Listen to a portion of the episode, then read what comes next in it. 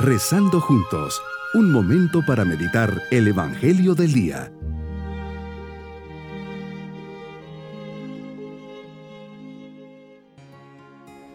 Un especial saludo en este día sábado de la vigésima segunda semana del tiempo ordinario. Señor, quiero orar, quiero estar contigo, quiero ver tu rostro, Señor. Quiero entrar en tu corazón y descubrir todo el amor que tienes por mí. Sé muy bien lo indigno que soy, pero confío en ti. Por eso me acerco a tu presencia. Toma mi vida entera. Pongo en tus manos todos mis deseos y mis ilusiones, mis preocupaciones y mis necesidades. Tú conoces todo, por eso me arrodillo delante de ti para adorarte, escuchando tus palabras que son espíritu y vida. Meditemos en el Evangelio de San Lucas capítulo 6 versículos 1 al 5. Señor, nos enseñas en este Evangelio cómo los fariseos estaban al acecho buscaban constantemente los motivos para acusarte, a ver dónde podrían descubrir en ti o en los tuyos alguna transgresión de la ley y poder aprenderte. Hoy medito y reflexiono que habiendo tantas normas externas que regulan y dirigen nuestra vida, la conducta del hombre depende de su propia conciencia y que la conciencia es buena, recta y pura si está inspirada en la verdad y en el bien, y más si ésta tiene el beneplácito de Dios. Cuántas dificultades nos ahorraríamos si hiciéramos caso a la propia conciencia, si fuéramos hombres más reflexivos, que basaran sus decisiones en la ley que Dios puso en nuestro corazón y en el bien de las personas. Es a través de la conciencia que el Señor nos habla y desde ella sabemos y distinguimos el bien del mal.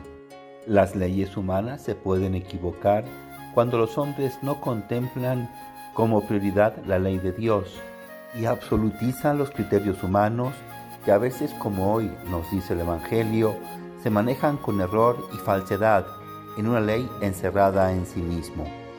A veces actuamos como los fariseos, en el sentido de estar viendo en nuestro hermano los errores y no reparar en los propios esta actitud es propia de quien vive hacia afuera, al exterior, pendiente de la opinión de los demás, de lo que dicta la moda, el ambiente, el que dirán.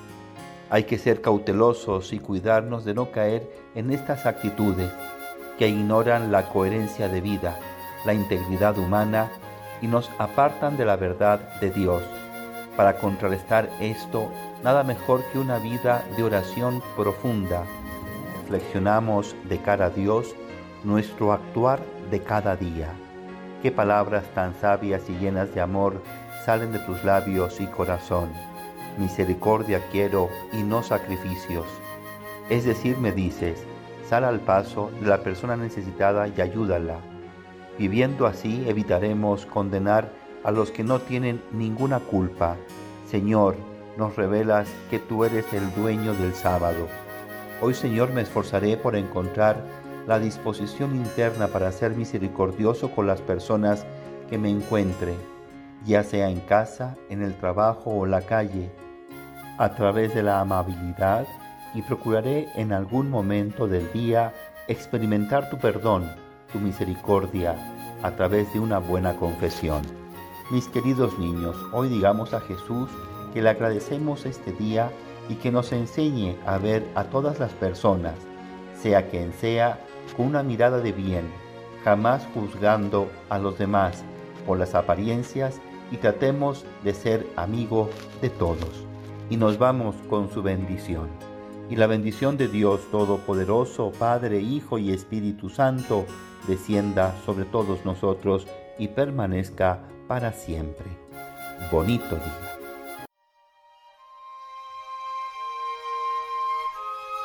Hemos rezado junto con el Padre Denis Doren, Legionario de Cristo.